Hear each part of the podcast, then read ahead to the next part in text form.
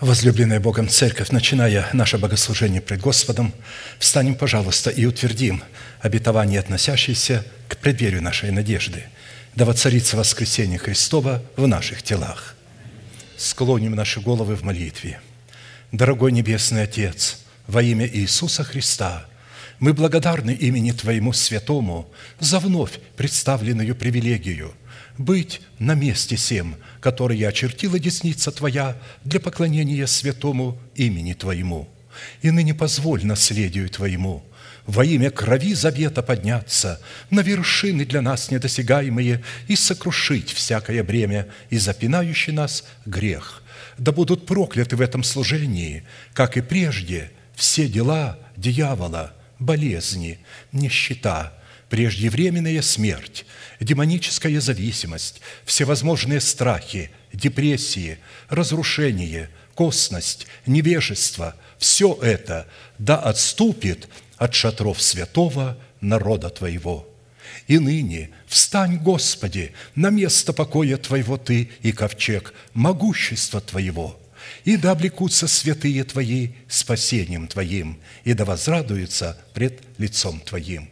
Дай нам больше от Духа Твоего, пропитай нас Духом Твоим святым, позволь нам найти светлое лицо Твое. Я представляю это служение в Твои божественные руки, видя его рукою превознесенную, великий Бог, Отец и Дух Святой. Аминь. Да благословит вас Господь, можете садиться.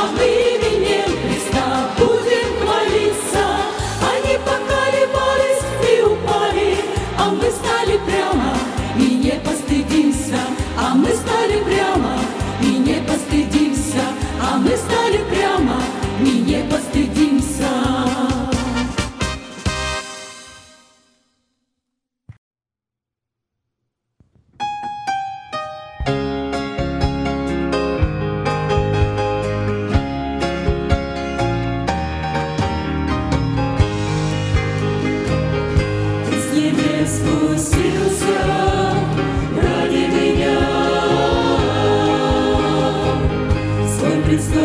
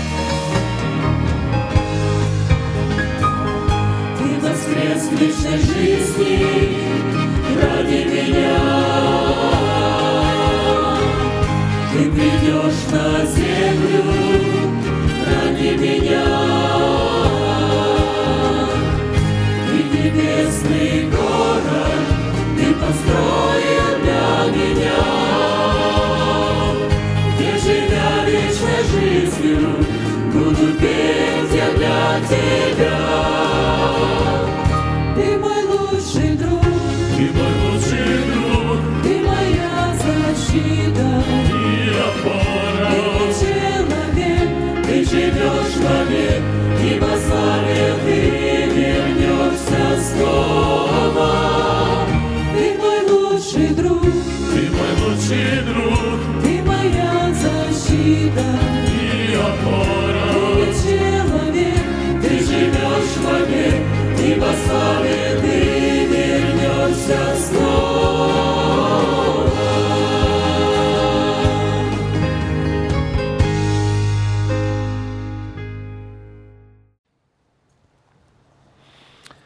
Итак, если у кого из вас есть Библия, можете открыть вместе со мной знакомое для нас место в Писании, в котором, тем не менее, сокрыта бездна богатства премудрости и ведения Божие, которое определяется неследимым наследием Христовым.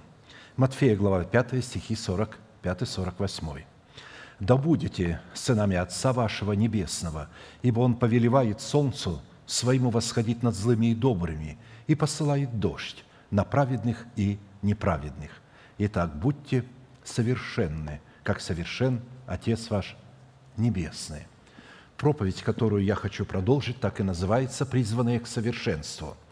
Эта обетованная заповедь является наследием святых всех времен и поколений, и, разумеется, адресована она исключительно и сугубо только ученикам Христовым – а посему люди, не признающие над собою власти человека, посланного Богом, к наследию этой заповеди никакого отношения еще никогда не имели и навряд ли уже когда-нибудь смогут иметь. В связи с исполнением этой повелевающей заповеди мы остановились на назначении праведности Божией в сердце человека, какие цели призвана преследовать праведность Божия, пребывающая в нашем сердце, а в частности на том, что назначение праведности Божией в нашем сердце, принятой нами в разбитых скрижалях в которых мы законом умерли для закона, чтобы жить для умершего и воскресшего, чтобы таким образом получить утверждение своего спасения в новых скрижалях завета в формате закона Духа жизни – чтобы дать Богу основание не прежним законом даровать нам обетование быть наследниками мира, но праведностью веры, подобно тому, как Он это даровал Аврааму и семени его. Ибо не законом даровано Аврааму или семени его обетование быть наследником мира, но праведностью веры. Римлянам 4.13. В связи с этим мы остановились на исследовании признаков стезей правды в сердце человека, которые обнаруживают себя в путях Господних, а в частности это пути кроткого сердца, которые обнаруживают себя в плодах древа жизни. Кроткий язык – древо жизни, но не обузданы сокрушение духа. Притчи 15.4. И еще одно место. «Благ и праведен Господь, посему наставляет грешников на путь, направляет кротких к правде и научает кротких путям своим. Все пути Господни милость и истина хранящим завет Его и откровение Его». Псалом 24, 8, 10. Такое основание кроткие сердцем дают Богу, когда хранят завет Его и откровение Его оружием кроткого языка. Кротость в достоинстве обузданного языка – это плод Духа, взращенного путем ученичества, за которое заплачена цена добровольного послушания в следовании благовествуемому Слову человека, которого Бог облег в полномочия своего отцовства и поставил над нами, чтобы дать покой душам нашим. Придите ко мне все труждающиеся и обремененные, и я успокою вас. Возьмите иго мое на себя и научитесь от меня, ибо я кроток и смирен сердцем, и найдете покой душам вашим, ибо иго мое благо, и бремя мое легко». Матфея 11, 28, 30. Христос здесь явно говорит о том, что Он Сам, воплотившись, должен был научиться кротости, должен стать учеником и научиться, потому что кротость не приобретается в виде плода, ее бесполезно простить, ее надо взрастить через научение, наставление в вере. А посему мы обратили внимание, что цена за научение дисциплины кротости должна быть заплачена прежде, чем мы найдем покой душам нашим и станем носителями благого Иго Христова. И состоит эта цена в двух условиях. Первое – это прийти ко Христу, и второе – взять на себя Его Иго. Без выполнения этих двух предварительных условий мы не сможем получить право на власть облечься в достоинство полномочий ученика Христова. Цель, которую преследует стези правды в кротких сердцах человеках на путях Господних, это дать им право на власть, освободить свое тело от тлена и смерти, чтобы на этом месте воздвигнуть державу жизни вечной, преисполненной множеством мира, которым мы можем насладиться в измерении времени в своих телах делающие зло истребятся, уповающие же на Господа наследуют землю. Еще немного и не станет нечестивого. Посмотришь на его место, и нет его, а кроткие наследуют землю и насладятся множеством мира». Псалом 36, 9, 11. Иисус, как корень и потомок Давида, внес дисциплину кротости в содержание своего учения как неотъемлемое требование за право наследовать усыновление – нашего тела его искуплением. Блажены кроткие, ибо они наследуют землю. Он имел в виду, наследует нетленное тело. Под землею имеется в виду не просто наследовать какую-то землю, потому что обетованная земля являлась прообразом нашего тела, усыновленного и искупленного. Именно на это тело Бог постоянно наблюдал и смотрел. Он говорит, «Отче мои, постоянно на эту землю». Видите, цель Бога постоянно была сосредоточена на телах святого Божьего народа, чтобы восстановить это тело в прежнем состоянии, в котором он мог бы пребывать вечно. Кротость Это составляющая плода нашего духа, призванная быть одной из неотъемлемых характеристик, по которой следует отличать духовного человека от человека душевного. Наличие плода кротости в нашем духе определяет как статус независимости человека от состояния душевности, так и статус независимости человека от закона Моисеева, власть которого распространяется на всякого человека, находящегося в плену своих душевных и расливающих желаний – Способность обуздывать свой язык удилами кротости исходит из мудрого сердца, обладающего благоразумием ума Христова, который является разумной сферой нашего нового человека, возросшего в меру полного возраста Христова. Не сразу человек может обладать уздой кротости и благоразумием, или же умом Христовым. Он дается ему только тогда, когда он возрастет в меру полного возраста Христова – а для этого ему нужно исполнить условия, быть учеником Христовым, чтобы последовать за Ним и научиться кротости и смирению. А чтобы последовать за Ним, необходимо умереть для своего народа крестом Господа Иисуса Христа, умереть для дома своего Отца и умереть для своих расливающих желаний.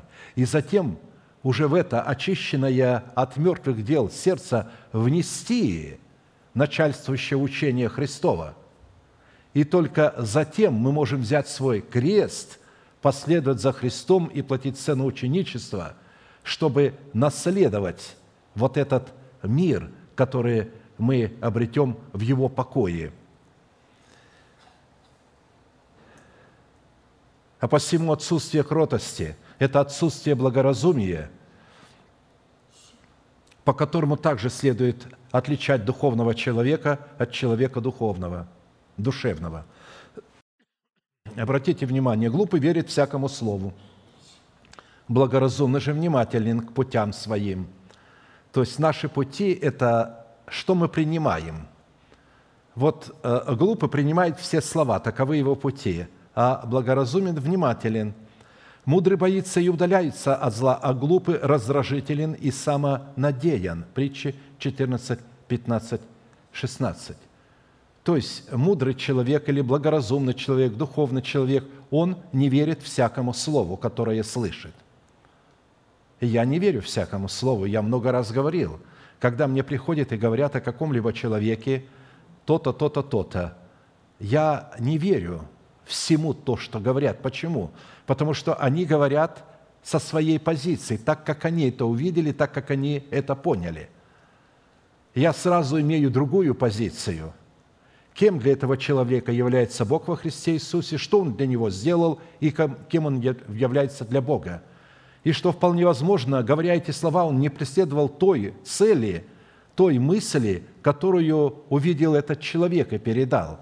Поэтому я спокоен в данном случае. Я знаю, как принимать и что принимать. Нет человека праведного на земле, который делал бы добро – и не грешил бы. Поэтому не на всякое слово, которое говорят, обращай внимание, ибо сердце твое знает много случаев, когда и сам ты злословил других. Екклесиаста 7, 20, 22. До тех пор, пока мы не облечемся в новое тело, держава жизни не будет в нашем теле воздвигнута, несмотря на то, что мы приняли оправдание и мы праведные, Писание говорит, нет человека праведного на земле, который бы, делая добро, не грешил. То есть во время делания добра, когда мы делаем добро, мы будем согрешать словами своими. И поэтому Писание говорит, не на всякое слово обращай внимание, потому что и ты иногда произносишь эти слова, но не придаешь им особого значения – произнес в сердцах, а потом и забыл, и опять имеешь к человеку тоже доброе отношение. Но когда это слово перенесут и скажут тебе так и так, а тебе отозвался такой-то человек. Не верьте этому, потому что сегодня он отозвался, а завтра уже он не думает так о вас. На этом месте – Э, мне всегда вспоминаются люди мира сего, которые иногда мудрее э, святых. И Христос тоже об этом говорил, что иногда люди мира сего мудрее сынов света. Расул Гамзатов в одном из своих стихотворений относительно таких вот взаимоотношений, где люди говорят неправильные слова, нехорошие в отношении своего друга. Он говорил, «Знай, мой друг, вражде и дружбе цену, и судом поспешным не греши. Гнев на друга может быть мгновенным, изливать покуда не спеши. Если друг твой сам поторопился и тебя обидел невзначай, повинился друг и повинился, ты ему греха не поминай. Люди, мы стареем и ветшаем, и с течением наших лет и дней многих мы друзей своих теряем, обретаем их куда трудней.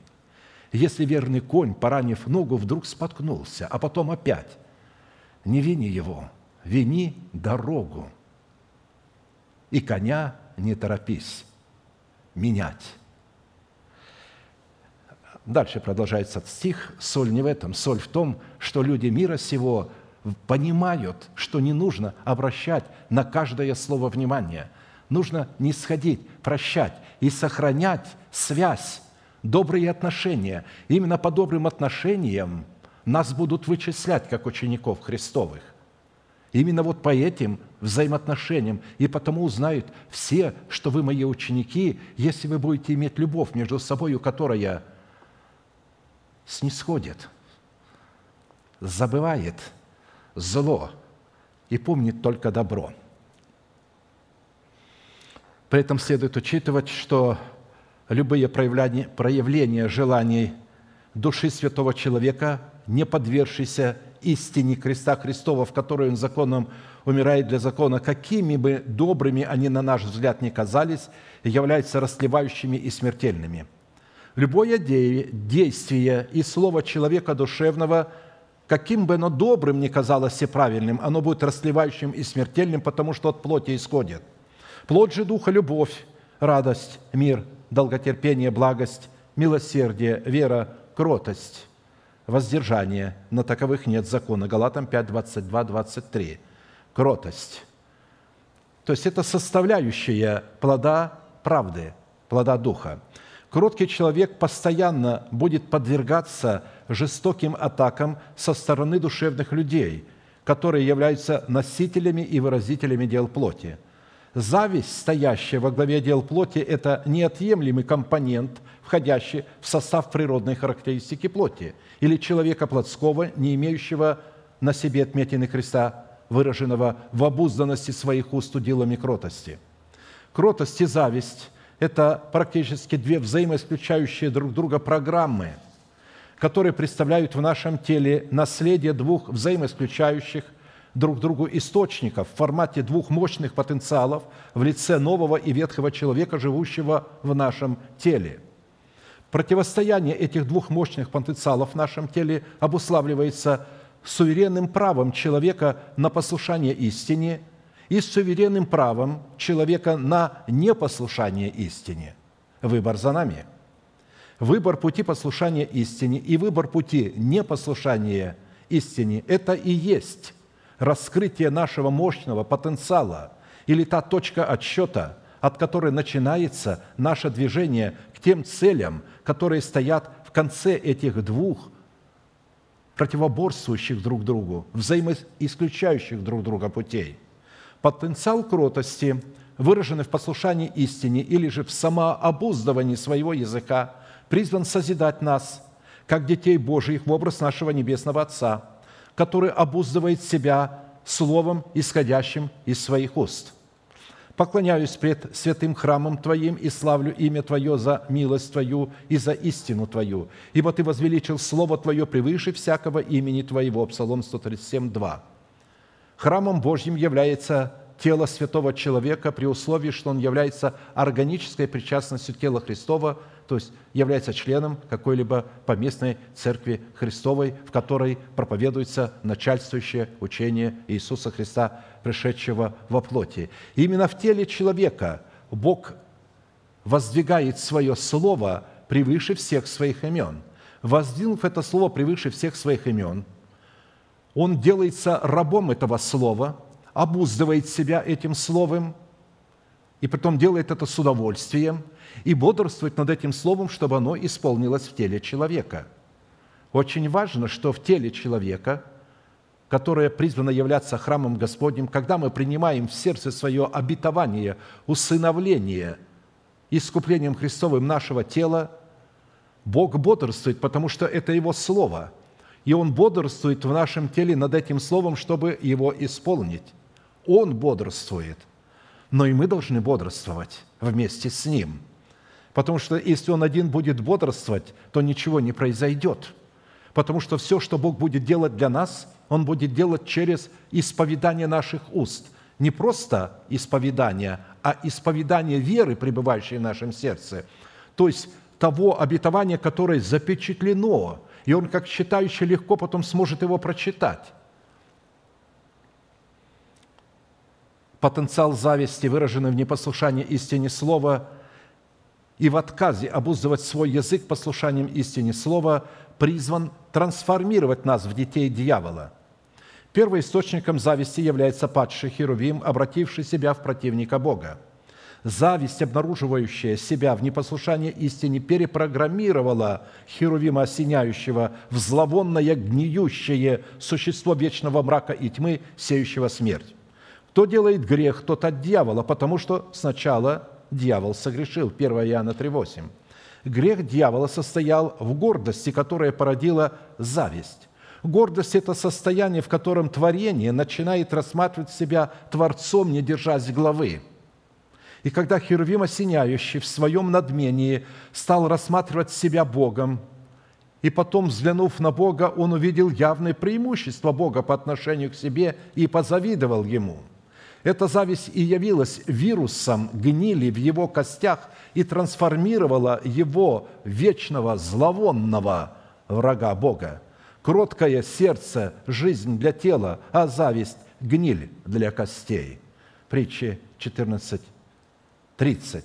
Исходя из имеющейся констатации, она не единственное наличие кротости, когда мы обуздываем свой язык, несет в себе жизнь для всего тела и обуславливает собою державу жизни вечной, предназначенную для исцеления и здоровья всего нашего тела. Это удивительное лекарство – вы можете ходить по врачам, вы можете делать все, что угодно, но если язык не обуздан, ваши болезни будут появляться новые, новые вирусы будут появляться новые и новые, она будет прогрессировать. Но если вы всякий раз, когда желание будет высказать какое-то слово, и вы будете сдерживать себя, потому что нельзя это слово высказывать, оно не соответствует эталону истины – и когда вы сдерживаете себя, таким образом вы начинаете исцелять ваше тело. Бог через это начинает исцелять наше тело.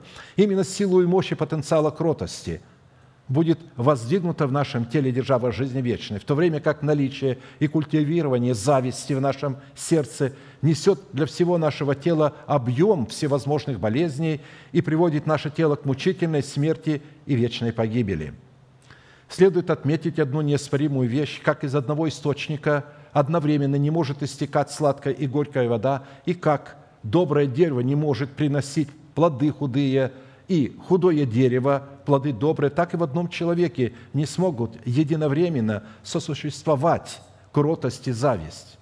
Кость, как в прямом, так и в переносном смысле, представляет крепость человеческого тела, крепость человеческого духа и крепость нашей веры. Не ты ли вылил меня, как молоко, говорит Иов, и как творог сгустил меня, кожею и плотью одел меня, костями и жилами скрепил меня. Кость – это крепость человеческого тела, но это также крепость и духовного тела, и крепость нашей веры. Жизнь и милость даровал мне, и попечение Твое хранило Дух мой. Иова 10, 10, 12.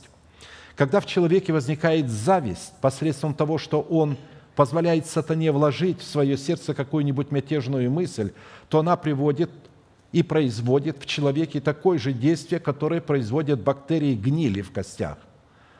Я напомню, что в медицине гнойное воспаление костных тканей характеризуется остеомелитом, Болезнь обычно начинается с появления небольшого кровоподтека, в который попадают бактерии из очага инфекции, имеющегося в организме человека.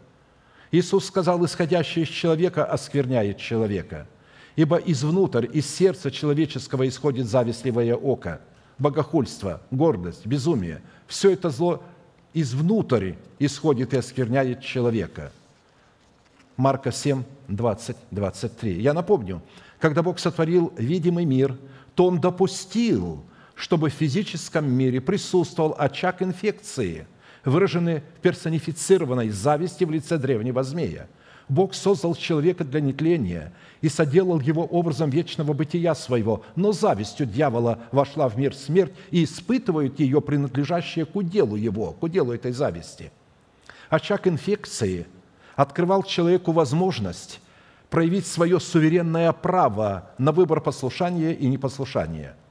Если бы человек имел только одну возможность на послушание, но в то же самое время не имел бы возможности на непослушание истине, то такой порядок противоречил бы вселенской гармонии Бога, так как лишал бы человека суверенного права выбирать между добром и злом и между жизнью и смертью – да и человек не мог бы уже называться человеком, то есть быть суверенной личностью, отражающей подобие Бога, так как это было бы уже просто живое животное существо, запрограммированное животным инстинктом на послушание.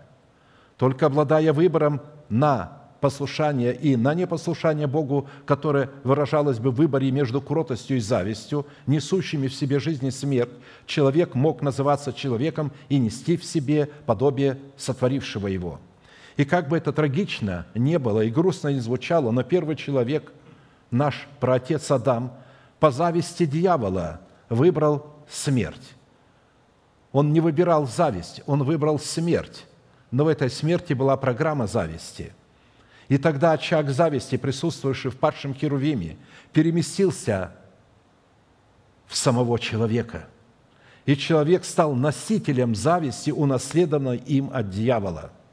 И эта зависть впервые обнаруживала себя в человеке через Каина, который убил брата своего Авеля. Чтобы спасти свое творение и дать ему второй шанс на выбор между жизнью и смертью – Бог через послушание второго человека, Адама Иисуса Христа, дал человеку шанс и возможность научиться у Христа, как принимать и облекаться в кротость, чтобы наследовать жизнь вечную. Выбрав программу кротости в семени Царства Небесного, мы утверждаем себя как дети Божии и наследуем жизнь вечную. Выбрав же программу зависти, мы, подобно Каину, образуем себя в детей дьявола и подлежим вечной погибели – «Почему вы не понимаете речи моей?» обращается Христос к иудеям. «Потому что не можете слышать Слова Моего, не способны. У вас нет даже уха, у вас нет этого прибора, который мог бы воспринимать Мое Слово. Почему? Ваш отец – дьявол, и вы хотите исполнять похоти отца вашего. Он был человека-убийца от начала и не устоял в истине, ибо нет в нем истины. Когда говорит он ложь, говорит свое, ибо он лжец и отец лжи. А как я истину говорю, то не верите мне. Иоанна 8, 43, 45. Человек, приходящий к Богу и не господствующий над генетическим наследием своей зависти и послушанием истине, это человек, который отказывается стоять в истине и за истину.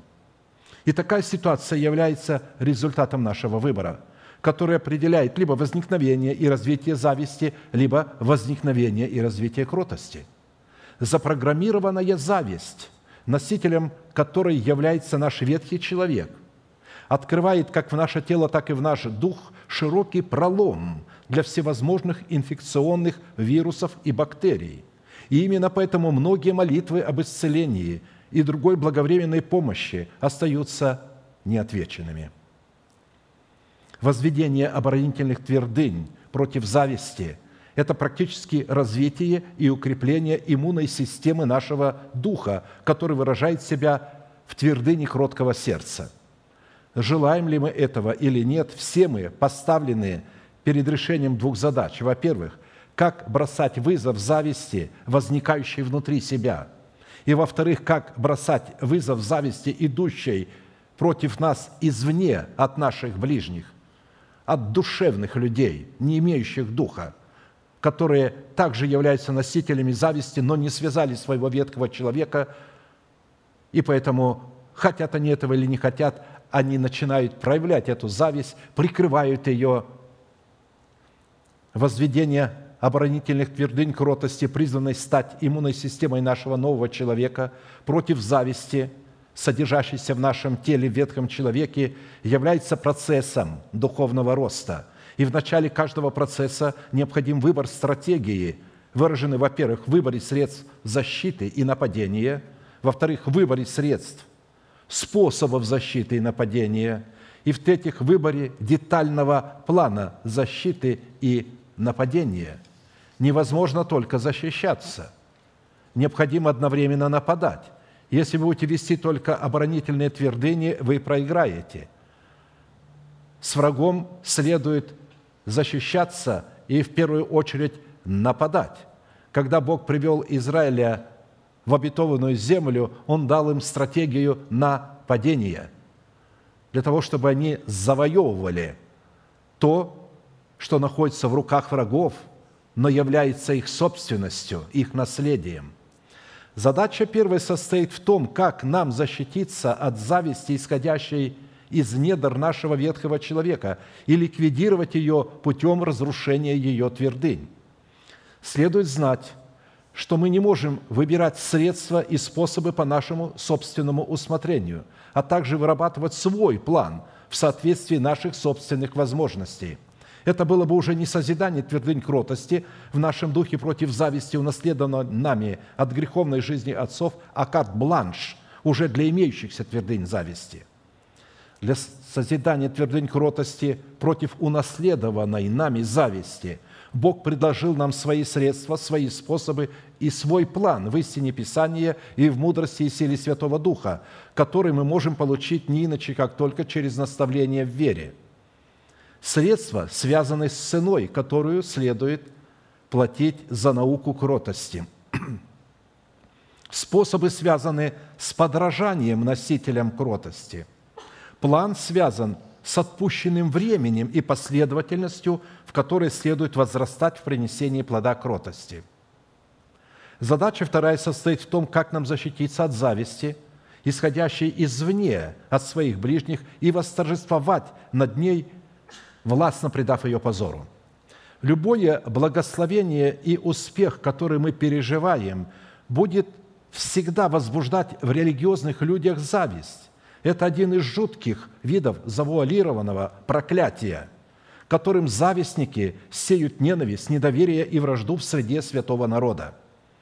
Видел я также, что всякий труд и всякий успех в делах производят взаимную между людьми зависть – и это суета и томление духа. Екклесиаста 4.4. Суета – это, и это грех, греховность. Человек, сеющий зависть и находящийся во власти зависти, рассматривается Богом как человека-убийца. А мы знаем, что мы перешли из смерти в жизнь, потому что любим братьев. Нелюбящий брата пребывает в смерти. Всякий ненавидящий брата своего есть человека-убийца – а вы знаете, что никакой человека-убийца не имеет жизни вечной в нем пребывающей. 1 Иоанна 3, 14, 15. Зависть – это выражение ненависти. Она порождает ненависть. Каким бы уровнем помазания не обладал человек завистливый, а он может обладать великим ур... Ну, помазанием и великой степенью помазания, и каким бы успехом своего окружения он не пользовался – он будет использовать свое помазание, данное ему Богом, против благословенных слуг Бога. Каин, не справившись с завистью против своего брата Авеля, убивает его. Помазанные Богом Корей, Дафан и Аверон из-за зависти к Моисею и Аарону живыми не низвергаются в преисподнюю. Призванный Богом царь Саул из-за зависти к помазанному Богом Давиду падает на свой меч – даже такой далекий от Бога человек, как наместник Рима в Иудее Пилат мог легко определить, что высший религиозный синод Израиля в силу своей зависти использовал помазующую власть, данную им Богом, против самого Бога. Пилат сказал им в ответ, «Хотите ли, отпущу вам царя иудейского?» Ибо знал, что первосвященники предали его из зависти. Он знал. Человек далекий от Бога. Но первосвященники возбудили народ просить, чтобы отпустил им лучше Вараву. Марка 15, 9, 11. Так как местом пребывания зависти является наша плоть, а вернее наша ветхая натура, то средство, которое приготовил Бог для низложения в самом себе твердынь зависти, это узда кротости, выраженная в истине креста Христова – Упразднить природу зависти можно только одним путем. Это посредством истины креста Христова, которая упраздняет не зависть, а программное устройство этой зависти в лице ветхого человека и таким образом лишает самой возможности существования в самом себе зависти. То есть она убирает носителя этой зависти, связывает его. Мы не дьявола призваны связывать, а мы призваны связывать ветхого человека в себе. А дьявола мы призваны наступать и изгонять. Нигде не написано, а что речь о связывании идет по отношению к дьяволу. Люди считают, что это дьявола они должны связывать. Когда написано, что вы свяжете на земле, к тому времени будет связано на небесах. Писание имеет связать, как Бог в свое время свяжет сатану. А, написано связать, потому что изгнать и связать – это две разные вещи. Связать его. Когда вы свяжете его – и посадите его в темницу в своем теле, тогда он потеряет возможность продуцировать эту зависть, и не только зависть, и другие пороки. Да, вы будете чувствовать, что это где-то там у вас есть, но оно потеряет силу. Вы легко будете, с этим справляться. А узда кротости – это когда человек сдерживает себя – не говорить негативных слов в свой адрес. В основном очень много слов негативных мы говорим в свой адрес. У меня не получается, это не для меня. Скорей бы умереть. Бог меня не слышит, Бог меня забыл, я никому не нужен, со мной никто не хочет приветствоваться, меня никто не приглашает. Приглашай сам к себе – Обычно эти люди, которых никто не приглашает и не жалуются, они сами не приглашают. Они почему-то решили, что все их должны приглашать, все с ними должны приветствоваться, а они должны стоять как столб и ждать, пока подойдут с ними поприветствуйся. Слушай, подойди и сам и приветствуйся. Подойди и пригласи того, кого ты хочешь. Скажи, я хочу вас сегодня пригласить в ресторан, только за свой счет, разумеется, не так, что приведешь его, а потом расплатишься, скажешь, хочешь, я тебе займусь, у тебя не хватает. Как меня один брат привел в ресторан, сильно упрашивал, чтобы я пошел с ним в ресторан. И я пришел в ресторан, и потом в конце, когда расчет, он раз выписал чек за себя и говорит, если у тебя нет денег, э, я могу тебе занять. Зачем ты приглашаешь меня в ресторан, если у тебя есть деньги только для тебя? Я и сам мог бы себя повести в ресторан и взять себе то, что я хочу, без твоего присутствия и без твоего общения. То есть э, э, вот эти вещи нужно прекрасно понимать. Мы должны помнить, что истина крови Христовой призвана ликвидировать результаты зависти, в то время как истина о кресте призвана ликвидировать из нашего сердца саму зависть. А посему средством ликвидации и защиты от зависти, восстающей из мрачных недр нашей греховной жизни – переданный нам от отцов, является ясное, разумное и трезвое учение об истине креста Христова, которое основывается на всей полноте Писания, а не на каких-то отдельно вырванных стихах. Мудр ли и разумен кто из вас, докажи это на самом деле добрым поведением с мудрой кротостью. Но если в вашем сердце вы имеете горькую зависть и сварливость, то не хвалитесь и не лгите на истину – это не есть мудрость, нисходящая свыше, но земная, душевная, бесовская. Ибо где зависть и сварливость, там неустройство и все худое. Но мудрость, сходящая свыше, во-первых, чиста, потом мирна, скромна, послушлива, полна милосердия и добрых плодов, беспристрастна и нелицемерна. Иакова 3, 13, 17.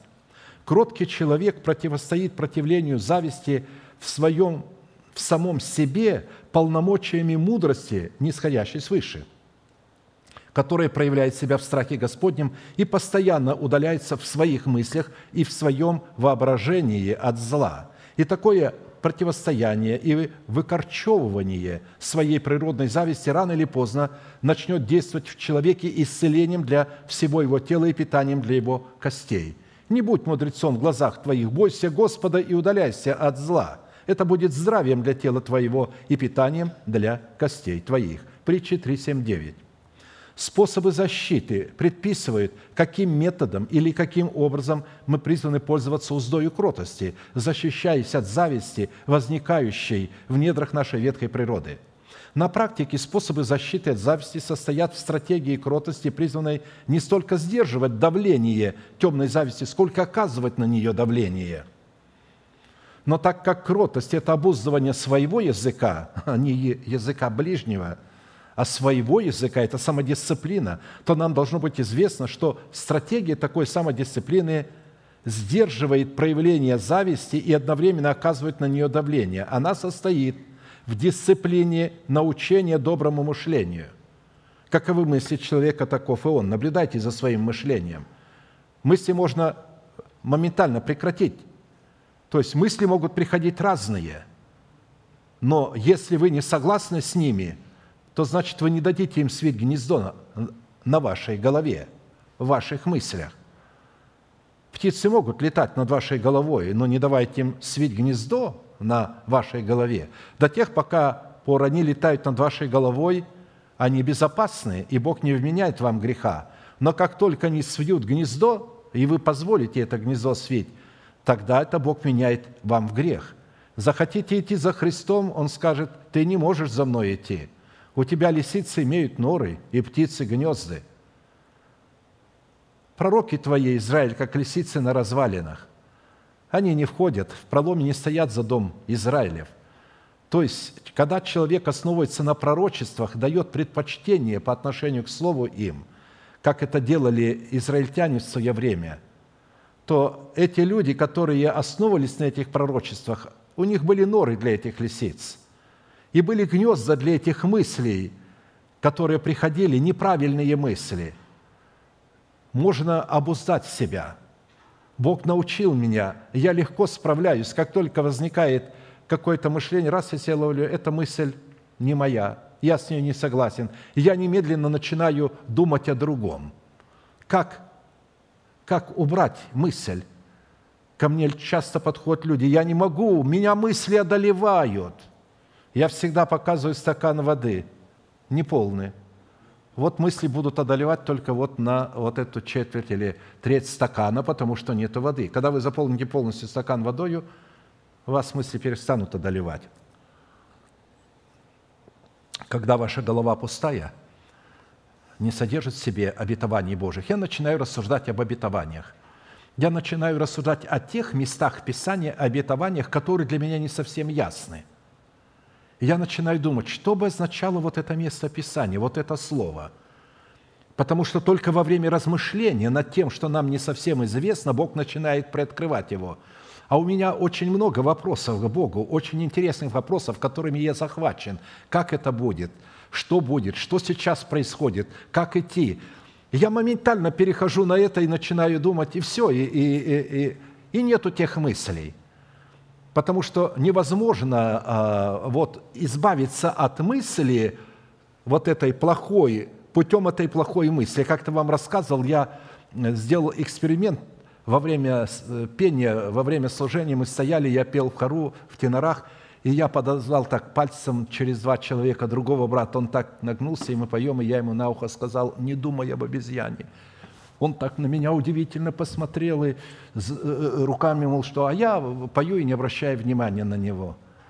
Ну, после этого я его избежал. Через три дня мы встретились, он подбегает ко мне взъерошенный весь. Что ты наделал со мной? Я и спать не могу, ни, ни, ничего не могу. У меня одна обезьяна в голове. Сколько они пытаются от нее избавиться, у меня одна обезьяна в голове. Нельзя от обезьяны избавиться, думая об обезьяне. Я сказал, я сделал эксперимент – думая о Господе. Апостол Павел сказал, умоляю Еводию умоляю Синтихию мыслить о Господе. Ну как о Господе мыслить? Нужно мыслить об этих драгоценных истинах. Елей, который нам дается в сосуд, он никогда не понятен до конца. Тот елей, который в светильник попадает, да, он понятен, о, я могу жить этим, а это мне не совсем понятно, я начинаю раздражаться. Не раздражайся, склони свою голову, прими это Слово Божие, которое ты не понимаешь, как делала Мария, Мать Христа. Она не понимала, что говорил Христос, написано, но слагала это в сердце своем. Поэтому важно уметь слагать это в сердце, чтобы быть мудрыми девами. И важно переключаться таким образом, когда вы будете контролировать свое мышление, каковы мысли человека, таков и он. А раз вы контролируете мышление, вы сможете потом контролировать слова. Если вы не контролируете мышление, вы не сможете контролировать ваши уста. Все начинается с мышления. Поэтому научиться доброму мышлению, затем дисциплина исповедания доброго мышления. Вот то, что вы думаете, то, что вам Бог. А что это за доброе мышление? Доброе мышление, кем для нас является Бог во Христе Иисусе, что сделал для нас Бог во Христе Иисусе и кем мы являемся для Бога во Христе Иисусе. И вы начинаете исповедовать, Господи, благодарю Тебя, что Ты оправдал меня. И когда вы говорите, Ты оправдал меня, Святой Дух берет это слово и оправдывает вас – и вы в буквальном смысле начинаете ощущать это оправдание. Дьявол не может в это время говорить, а ты недостойная, а ты недостоин. Вы ему говорите, пошел вон. Благословен Господь и благословена милость Бога. Я оправдан по дару благодати. А потом вам надо утвердить это оправдание, чтобы воцарить благодать к праведности. И все это делается через исповедание Слова Божьего, которое вы принимаете и исповедуете, и дисциплина праведной манеры поведения. То, что вы исповедуете, постарайтесь так и жить, постарайтесь так и одеваться. Преклони ухо твое и слушай слова мудрых, и сердце твое обрати к моему знанию, потому что утешительно будет, если ты будешь хранить их в сердце твоем, и они будут также в устах твоих – чтобы упование твое было на Господа, я учу тебя и сегодня, и ты помни». Притча 22, 17, 19. Отношения отца и сына – это сын, отец говорит сыну, что он должен делать, как он должен преклонять ухо для того, чтобы слушать слова мудрых. Преклонить ухо – это приготовить сердце к слушанию слова, когда мы идем в Дом Божий. Дисциплина доброго мышления доброго исповедания и доброго поведения – это, во-первых, способ, приготавливающий почву нашего сердца к принятию семени Царства Небесного. Во-вторых, это одновременно способ помещения в почву своего сердца семени Царства Небесного. И в-третьих, это способ, хранящий наше сердце от мятежных и злых мыслей. Истина, принятая и помещенная в наше сердце – посредством дисциплины кротости становится в наших устах прогрессирующим исповеданием веры. Способ защиты как от личной зависти, так и от любой другой греховной зависимости – это совокупность составляющих, которые позволяют переместить слово веры из естественной сферы в сферу сверхъестественную, в которой оно и становится семенем веры. И осуществляется такой способ через молитву – в которой человек должен предъявить Богу доказательства, свидетельствующие о его правах на соработу с истиной, пребывающей у него в сердце, и на соработу со Святым Духом, открывающим истину в сердце.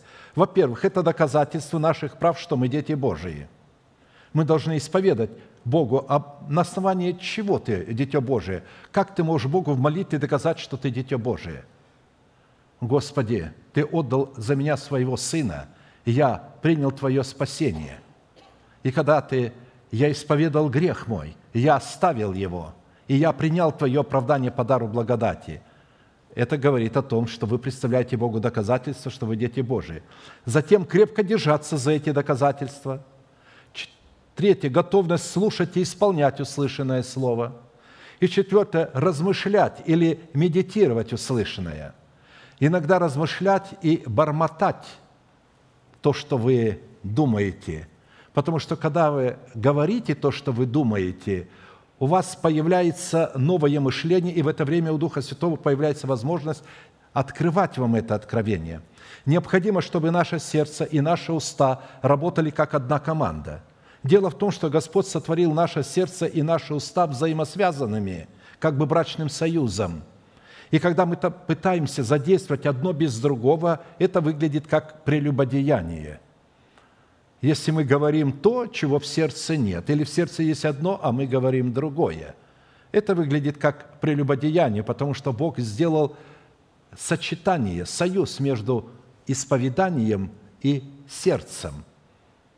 Ибо если устами твоими будешь исповедовать Иисуса Господом и сердцем твоим веровать, что Бог воскресил его из мертвых, то спасешься, потому что сердцем верует к праведности, а устами исповедует ко спасению – Римлянам 10, 9, 10. Высвобождение из нашего сердца слов веры является могущественной силой, соответствующей полномочиям силы Слова Божия, исходящего из уст Божьих. План защиты предполагает, чтобы определенные исповедания произносились в определенное время, указанное Богом. А эта способность зависит от того, насколько мы можем различать знамения времен, которые служат к нашему миру – Самая распространенная ошибка в области исповедания слов веры, которую совершают христиане, это недостаток ожидания. Недостаток ожидания – это недостаток обузданности самого себя истинность Слова Божия, что указывает на порог в кротости. Народу же Иисус, речь идет об Иисусе Навине, дал повеление и сказал, «Не восклицайте и не давайте слышать голоса вашего, и чтобы слово не входило из уст ваших до того дня, доколе я не скажу вам, воскликните, и тогда воскликните. Иисуса Навина 6, 9. Но вы представляете, когда человек начинает э, провозглашать то, что в его сердце еще не посеяно. Он слышит это, ему это нравится, но он еще не очистил сердце от мертвых дел, и еще его сердце не способно принимать это слово – Сердце душевного человека и младенца не способно принимать семя Царства Небесного. Что нам делать с сестрою нашей, когда будут свататься за нее? Когда ей дадут семя Царствие, она не сможет его принять. У нее еще нету, в организме еще у нее вот этот прибор не сформулирован, она еще не выросла – так и здесь душевный человек при всем своем желании, слыша слово о Царстве Небесном, оно ему нравится, и он начинает его исповедать. И это говорит, что это неправильное время. Не отсюда надо, надо начинать. Надо начинать очистить совесть от мертвых дел путем креста Христова, чтобы умереть для народа своего, для дома своего Отца и для своих расливающих желаний, затем уже в очищенное сердце вложить учение Иисуса Христа, пришедшего плоти. И только потом вы можете принимать это семя. У вас появляется способность принять Святой Дух как Господина в свое сердце, и Он как раз сделает вот это семя. Мария сказала, как же я узнаю, что я могу родить, у меня нет мужа. Он говорит, сила Всевышнего найдет на тебя, и Дух Святой осенит тебя. И она сказала, да будет мне по слову твоему. Дух Святой осенит, покроет, даст возможность, откроет истину в сердце. Пока нету там Святого Духа, Он не может открывать истину в сердце. Вы имеете истину, но нету человека, нету Бога, который мог бы открыть истину в сердце. А чтобы открыть истину в сердце, надо возрасти в меру полного возраста Христова, и тогда Он придет постучиться в ваше сердце, и вы примете Его, и только тогда вы начнете водиться Святым Духом, а до этого вы водились вашим умом. Когда в наших сердцах стези правды, в путях Господних – содержащих в себе программу Бога, явленную в разбитых скрижалях завета, находят свое выражение в новых скрижалях завета в обузданности наших уст, то это означает, что мы соработаем нашим благоволением с благоволением Бога. Следующий признак стезей правды в сердце человека, явленный в путях Господних, в разбитых скрижалях завета и обнаруживающий себя в новых скрижалях завета в плоде правды, состоит в том, чтобы через наставление в вере – мы могли научиться клясться именем Бога. Жив Господь! И если они научатся путям народа моего, чтобы клясться именем моим, жив Господь, как они научили народ мой клясться Ваалом, то водворятся среди народа моего. Если же не послушается, то я искореню и совершенно исцелю такой народ, говорит Господь». Книга пророка Иеремии, глава 12, стихи 16 17. Итак, исходя из имеющегося ультиматума, клятва именем Господним на стезях правды обнаруживает себя на путях Господних в усыновлении нашего тела искуплением Христовым. От того, насколько мы познаем дисциплину клятвы, которая обнаруживает себя в путях Господних, будет зависеть либо наше водворение в среду народа Божьего, либо, наоборот, наше совершенное истребление из среды народа Божьего. В современной христианской теологии, пожалуй, одной из самых противоречивых дисциплин является именно дисциплина клятвы, на которую наложена некая табу неприкосновенности. Хотя на самом деле как раз именно те люди, которые больше всего притыкаются на дисциплине клятвы и якобы выступают против дисциплины клятвы, в силу своей душевной жестоковыйности, обуславливающей их необрезанные уши и их необрезанное сердце, больше кого-либо только и занимаются тем, что постоянно осуждают и клянут всех и вся, кто не вписывается в установленный ими канон богопочитания. Основанием для такого восприятия дисциплины клятвы для таких людей послужило одно из высказываний Христа, которое по-живому вырывается из общего контекста и духа Писания, и которому придается затем фривольное или искаженное значение – еще слышали вы, что сказано древним, не приступай клятвы, но исполняй пред Господом клятвы твоей, а я говорю вам, не клянись вовсе ни небом, потому что оно престол Божий, ни землею, потому что оно подножие ног его, ни Иерусалимом, потому что он город великого царя, ни головою твоею не клянись, потому что ты не можешь ни одного волоса сделать белым или черным, но да будут но да будет слово ваше «да», «да», «нет», «нет», а что сверх того от лукавого. Матфея 5, 33, 37. Если вы обратили внимание, в имеющихся словах Христа показано преимущество и отличие клятвы, обуславливающей закон благодати, от клятвы, обуславливающей закон Моисея. Ведь если вы обратили внимание, то в данных словах Иисус не запрещает клятву именем Господним жив Господь, а напротив, освобождает для нее путь, упраздняя все другие виды клятв, которыми человек того времени клялся землей, Иерусалимом, своей головою или еще чем-либо. На иврите клятва означает такое значение, такую семантику. Это страж святости, это заклятие, это анафима, проклятие, заклинание, ненависть, святость Проявление ненависти к нечестивым – это проявление святости. Это суд, это осуждение, это приговор суда. Непреложность божественной воли, закон, заповедь, устав, постановление. Клятва – это обрезание в достоинстве печати праведности, когда обрезывается наше сердце.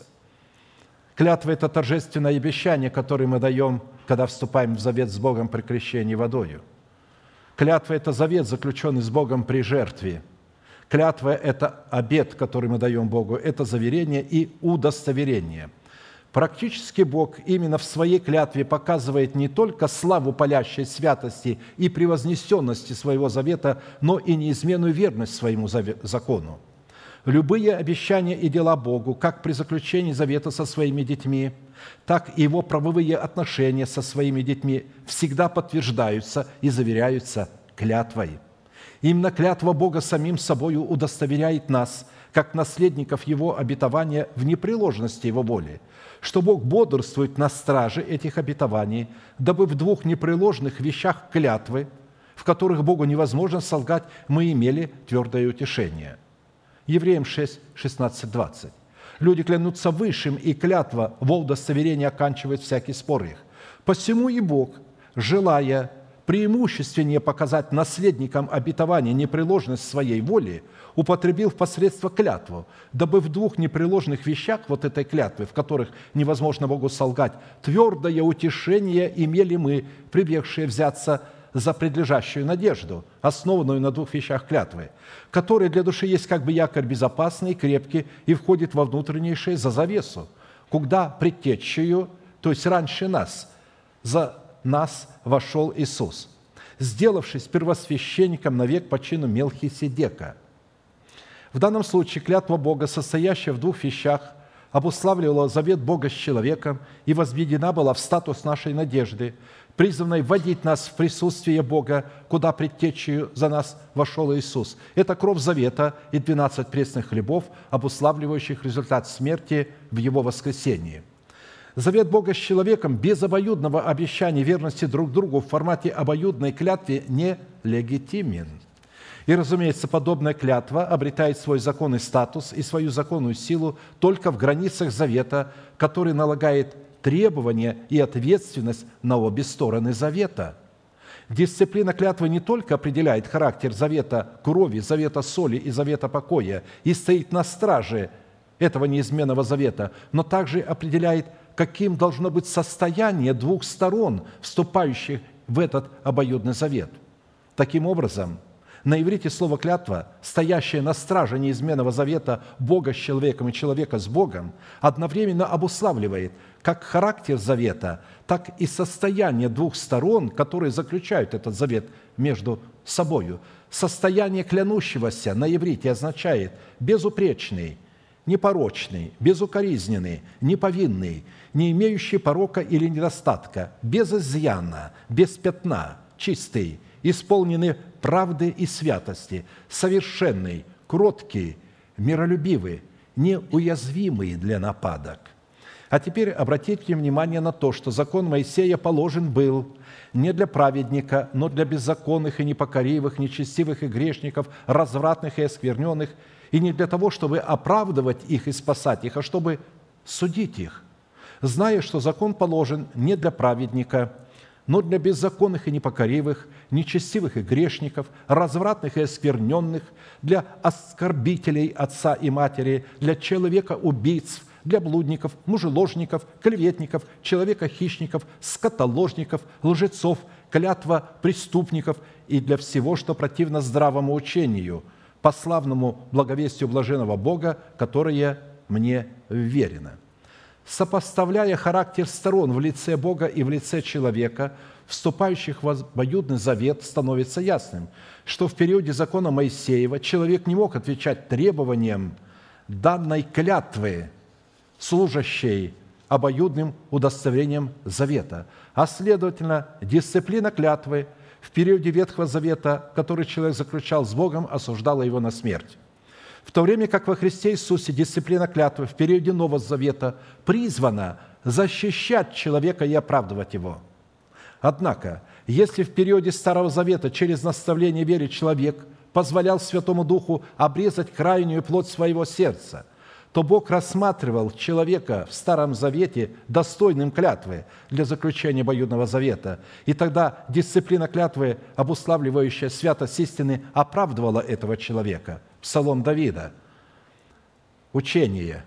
Блажен, кому отпущены беззакония и чьи грехи покрыты. А теперь дальше. Блажен человек, которому Господь не вменит греха и в чем духе нет лукавства. В Старом Завете Бог не очищал грех, а покрывал. Только покрывал. Он вменял человеку э, грех – и наказывал его за этот грех до третьего и четвертого рода.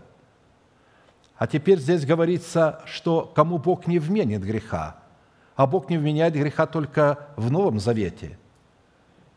Ибо Бог во Христе примирил с собой мир, не вменяя людям преступлений их. Это совершенно новая страница, совершенно новое выражение. Блажен человек, которому Господь не вменит греха, и в чем духе нет лукавства – и теперь, когда он мне вменит, обратите внимание, когда я молчал, обветшали кости мои от вседневного стенания моего, ибо день и ночь тяготела надо мною рука Твоя, свежесть моя исчезла, как в летнюю засуху. Но я открыл Тебе грех мой и не скрыл беззакония моего. Я сказал, исповедую Господу преступления мои. И когда он исповедал Господу в лице человека, поставленного Богом, священника – то написано, «И ты снял с меня вину греха моего». Зато помолится тебе каждый праведник во время благопотребное, и тогда разлитие вот многих не достигнет его. Ты покров мой, ты охраняешь меня от скорби, окружаешь меня радостями избавления. вразумлю тебя, наставлю тебя на путь, по которому тебе идти, буду руководить тебя, око мое над тобою». Во-первых, дисциплина клятвы, как в Старом, так и в Новом Завете, это непревзойденный эталон и шедевр святости истины, который раскрывает как природу Бога и Его любви, обусловленной совокупностью всех Его совершенств, которая обнаруживает себя также и в природном свойстве избранного им остатка. Во-вторых, дисциплина клятвы, как в Старом, так и в Новом Завете, в природе великолепной славы, обуславливающей палящую святость закона Всевышнего, обнаруживает себя в новых скрижалях завета в начальствующем учении Христовом – содержание и объем дисциплины клятвы, обуславливающей святость истины, находится в буквальном смысле за гранью ее постижения разумными возможностями человека и доступен только тем святым, которые через наставление вере очистили свою совесть от мертвых дел и запечатлели на скрижалях своего сердца истину начальствующего учения Христова. В определенном формате я проведу некоторые из определений и назначений дисциплины клятвы, посредством которой – мы призваны разрушить державу смерти в нашем теле и на месте ее воцарить державу жизни вечной, которая станет нашей гарантией для встретения с Господом на воздухе. Именно дисциплиной клятвы мы призваны разрушать державу смерти в нашем теле. Дисциплина клятвы, обуславливающая святость истины, присутствовала на раменах первосвященника в двух драгоценных камнях оникса, вставленных в золотые гнезда – и возьми два камня оникса, и вырежь на них имена сынов Израилевых, шесть имен их на одном камне и шесть имен остальных на другом камне по порядку рождения их, через резчика на камне, который вырезывает печати. Вырежь на двух камнях имена сынов Израилевых и встав их в золотые гнезда, и положи два камня сии на нарамники и пода. Это камни на память сынам Израилевым, и будет Аарон носить имена их пред Господом на обеих раменах своих для памяти». Исход 28, 9, 12. Во-первых, в данном месте дисциплина клятвы, обуславливающая владычество святости истины в двух драгоценных камнях оникса на раменах первосвященника, то есть на его плечах, на его погонах, являлась знамением завета между Богом и его народом и служила для Бога памятью заключенного с Израилем завета – над которым Бог бодрствовал, чтобы в установленное им время исполнить этот завет. А этот завет преследовал только одну цель – усыновить тело человека искуплением Христовым, чтобы воцарить там державу жизни и чтобы Бог мог там жить. Во-вторых, дисциплина клятвы в двух драгоценных камнях оникса на раменах первосвященника напоминала сынам Израилем о том, чтобы они постоянно помнили завет с Богом и чтобы завет Бога постоянно пребывал в их сердцах. В-третьих, дисциплина клятвы в двух драгоценных камнях оникса, обуславливающая святость истины закона, данного Богом на Хариве, являлась ратификацией имеющегося завета в благословениях и проклятиях, прозвучавших с вершин двух гор Гевал и Горизим восклицанием имени Бога «Аминь». Они находились друг против друга, шесть имен на одной стороне, шесть имен на другой – это был образ Гевала и Горизим. Утвержден завет. То есть, когда Бог дал завет на Хариве, прошло несколько лет, прежде нежели Бог его утвердил через Иисуса Навина, когда они перешли через Иордан. Когда перейдете Иордан, а это произошло только при Иисусе Навине – Поставьте камни, те, как я повелеваю вам сегодня на горе Гевал, и обмажьте их известью, и устрой там жертвенник Господу Богу твоему, жертвенник из камней, не поднимая на них жезла, из камней цельных устрой жертвенник Господа Бога твоего, и вознеси на нем все сожжения Господу Богу твоему, и приноси жертвы мирные, и ешь там. И веселись пред Господом Богом твоим, и напиши на камнях все слова закона сего очень явственно – и сказал Моисей, священники, Моисей и священники левиты всему Израилю, говоря, «Внимай, слушай, Израиль, в день сей ты сделался народом Господа Бога твоего. Итак, слушай гласа Господа Бога твоего и исполняй заповеди Его и постановления Его, которые заповедую тебе сегодня». И заповедал Господь, заповедал Моисей народу в тот день, говоря, «Сии должны стать на горе Горизим, чтобы благословлять народ, когда перейдете Иордан, Симеон, Леви, Иуда, Исахар, Иосиф и Вениамин. А сии должны стать на горе Гевал, чтобы произносить проклятие Рувим, Гад, Асир, Заволон, Дан и Нефалим.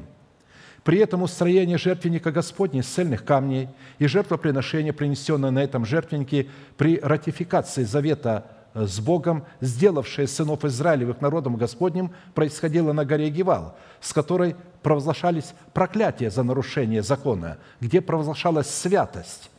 Жертвенник Господний, устроенный из цельных камней на горе Гевал, это образ заместительной жертвы Господа Иисуса за свою церковь в лице избранного Богом остатка. А как дети – причастны плоти и крови, то и Он также воспринял онное, то есть Иисус, дабы смертью лишить силы имеющего державу смерти, державу смерти в нашем теле, лишить его, то есть дьявола, и избавить тех, которые от страха смерти через всю жизнь были подвержены рабству. Ибо не ангелов восприемлет он, но восприемлет семя Авраамова – еще несколько минут. Дисциплина клятвы – это проклятие, исходящее на лицо всей земли в летящем свитке длиною в 20 локтей и шириною в 10 локтей, призванное истребить в народе Божьем тех, кто крадет, и тех, кто ложно клянется именем Господним. И опять поднял я глаза мои и увидел, вот летит свиток. И сказал он мне, что видишь ты?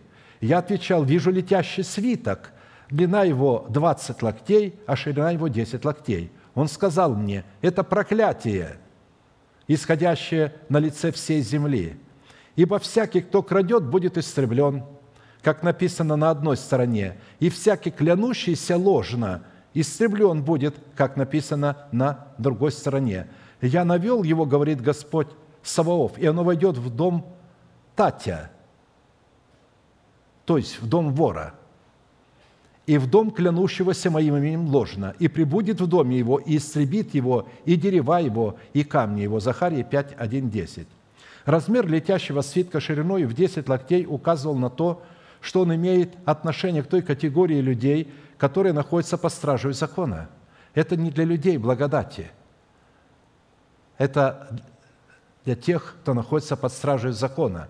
Он еще не умер для Господа Иисуса Христа – для своего дома, для этого мира и для своих вожделенных желаний. А вот размер летящего свитка длиною в 20 локтей указывал на то, что проклятие сие относилось к категории людей мужеского пола от 20 лет и выше. Поэтому 20. Те мужчины, которые были ниже 20 лет, к ним это проклятие не относилось.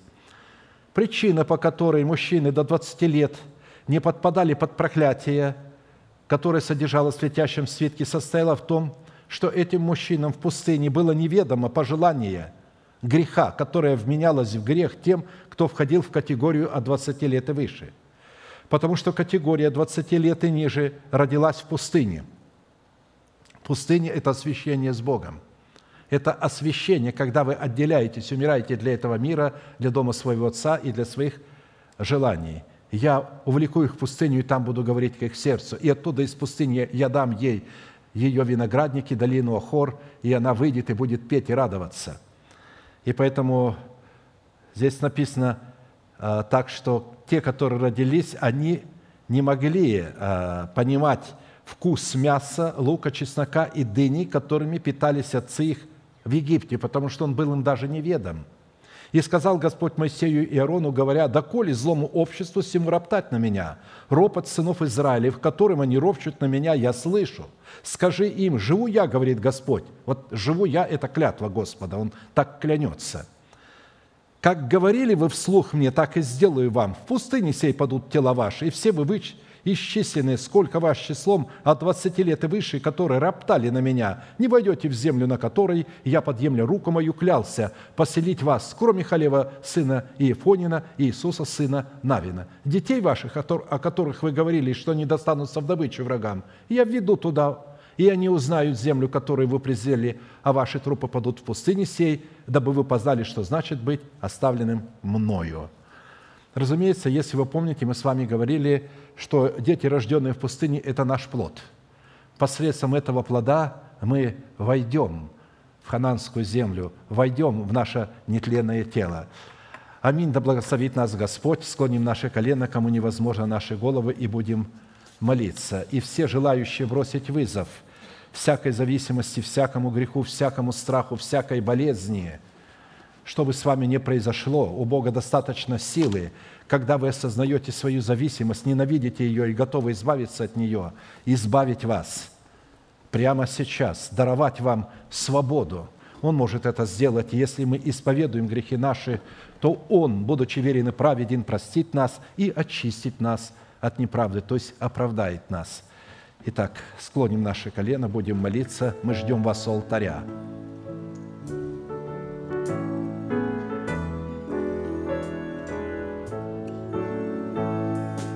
победить, победить, победить,